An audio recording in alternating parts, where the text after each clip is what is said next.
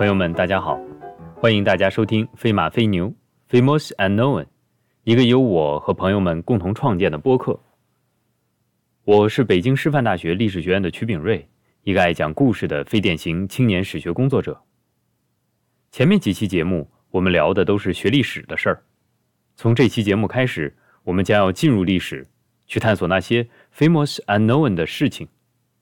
今天我们来聊一聊先人们都吃什么。这个话题大家不陌生吧？看过《西游记》的朋友们马上就能想到仙界三大美食：太上老君的金丹、王母娘娘的蟠桃和镇元大仙的人参果。这三样宝贝，寻常人见不上一面，倘若闻上一闻，就是极大的缘法了。要是能吃上一口，就能与天地同寿。《西游记》实在是给了我们一个完美的期待，让我们盼着世界上还有这么好的东西等待我们去发现。不过，我们现在想聊一聊早期的先人，自然不是唐朝或者更晚的时候的先人都吃点什么才能成仙呢？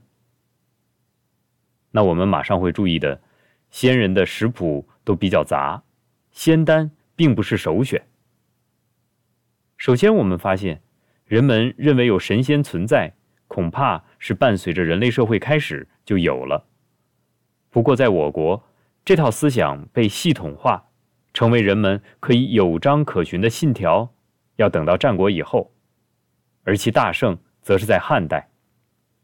神仙思想和人们的医学思想联系在一起，形成了一种既关注生活中的治病。又关注长生不老以及生命结束之后的另一种世界的价值观念。所谓一无不分，大致就是这个意思。毕竟不是人人都能成仙，可是效法下先人的饮食总没有错，说不定吃着吃着就成仙了呢。在成书于汉代的《神农本草经》中，记录了当时人们认识到的主要药物。这本书分为上。中下三品，按照三个等级罗列了三百六十种药物。不要小瞧三百六十这个数字，那是仿照一年三百六十日而设定的。从这里我们就收获了一个宝贵的知识：从战国秦汉以后，效法天时，顺应时令，就成为了人们思考和行动的一个基本出发点。《神农本草经》上记载，上药一百二十种为君。主养命以应天，无毒，多服久服不伤人。欲轻身益气、不老延年者，本上经。这话的意思就是，名列上品的药物有着延年益寿的功效，吃多少完全不用顾忌。中药则有一百二十种为臣，主养性以应人，无毒，有毒，斟酌其宜。与恶病补虚累者，本中经。这话也很清楚，名列中品的药，既有有毒的，也有无毒的，吃多吃少要看情况。下药一百二十种为佐使，主治病以应地，多毒，不可久服。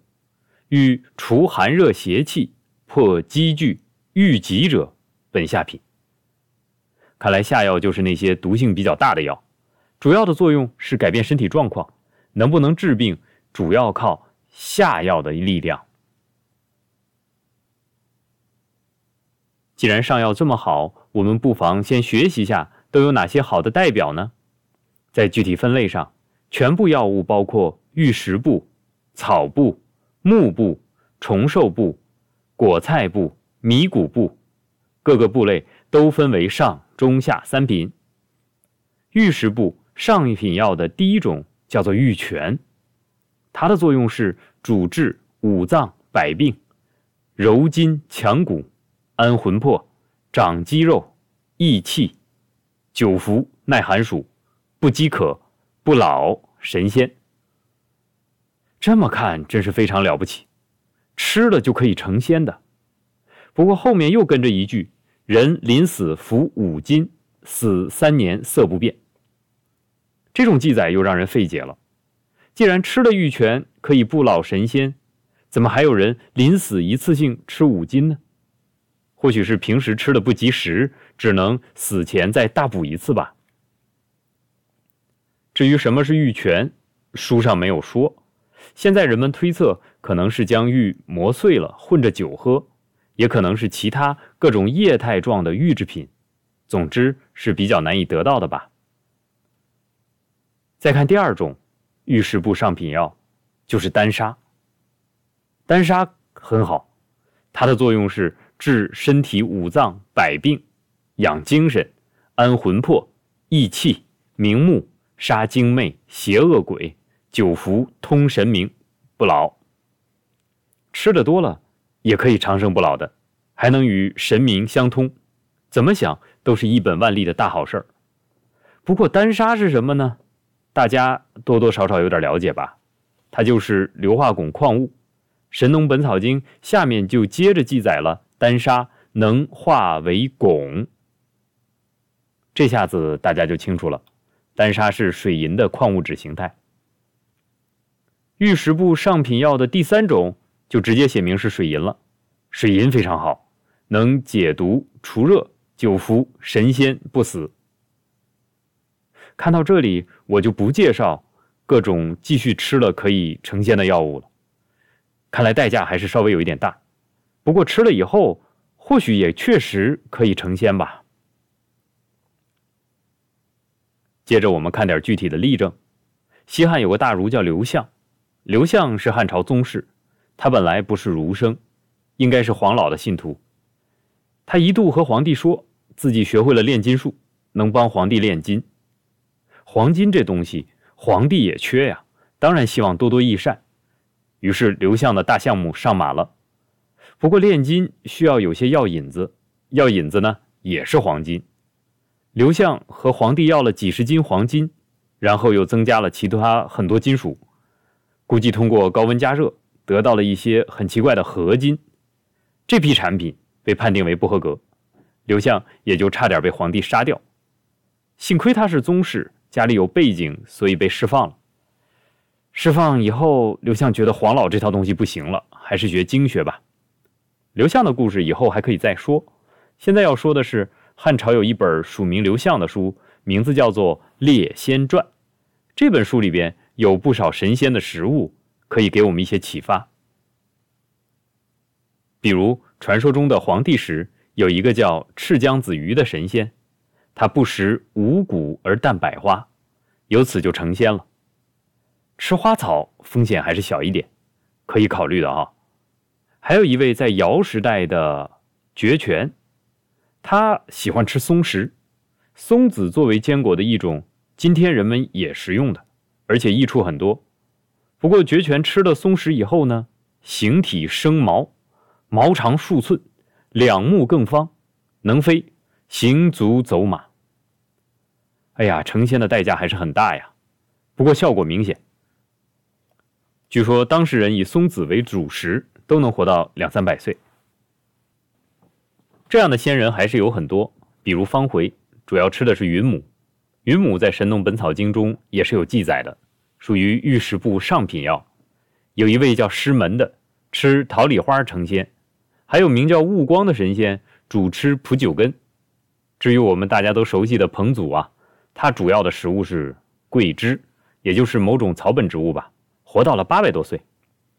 凭借食物就能成仙，而且吃的东西也不完全是难以获得的东西，这种情况给了普通人很大的信心。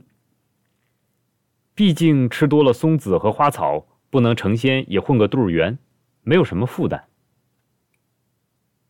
甚至我还很怀疑，这些吃野花、野草、野果的做法，很可能就来自于古人在饥荒时代的经验。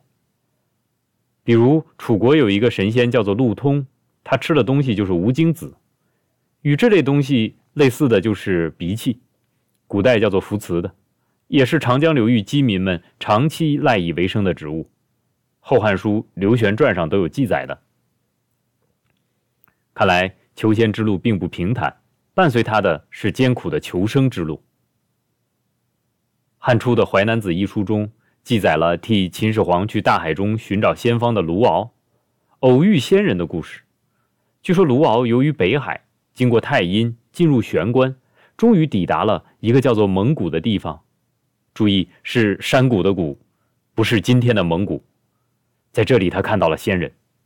仙人正在做什么呢？仙人见到他就躲起来了。卢敖自然不能放过这个机会啊，跟着仙人的足迹追逐，发现仙人正躲在一块大石头后面，方卷龟壳而食蛤蜊。古人给蛤蜊做注释，也就是海蚌。其实这两个字今天变化也不大，就是蛤蜊，山东话叫嘎啦的。这么看，仙人就是一个海岛上的原住民嘛。他胆小怕见生人，主要靠吃海产品为生。原来异域的就是仙人，不熟悉的就是仙人，一切未知都可以归为仙人。这个仙人肯定不会跟卢敖回去见秦始皇的。卢敖也不可能从他这里得到仙方带给始皇帝，所以后来卢生也就跑路了。这个故事我们后面再说。到了魏晋时期，精英人士们发明了五石散，主要的配方包括丹砂、雄黄、白矾、增清、磁石这几样东西，吃进肚子里，疗效可想而知。当时服散的人普遍会产生全身发热，甚至昏迷的中毒状态。因为曹操的养子何晏特别喜欢这东西，他在世人中呢又极其有影响力，所以服散很快成为风尚，并且一直延续到南北朝时期。吃了五石散的人就不能工作了，还必须大量饮酒，这实在是一个特别好的借口。本来精英人士们就无所事事，再吃上一些标新立异的东西，更显得他们特立独行了。鲁迅先生有一篇很著名的论文，叫做《魏晋风度及文章与药及酒之关系》，讲的就是人们服用五石散以后种种放荡不羁的行为以及社会风气的转变。吃什么是说很多期也说不完的话题，我们后面会逐渐的给大家带来相关节目。最后用一首汉人的诗给本期节目做个小结吧：服食求神仙。多为药所误，不如饮美酒，披服晚雨素。本期节目就到这里了，欢迎听众朋友们留言或者来信和我们交流及咨询，在我们的公众号和博客下方留有我们的公共邮箱。感谢大家收听《飞马飞牛》（Famous Unknown），我是曲炳瑞，一个爱讲故事的非典型青年史学工作者。再会。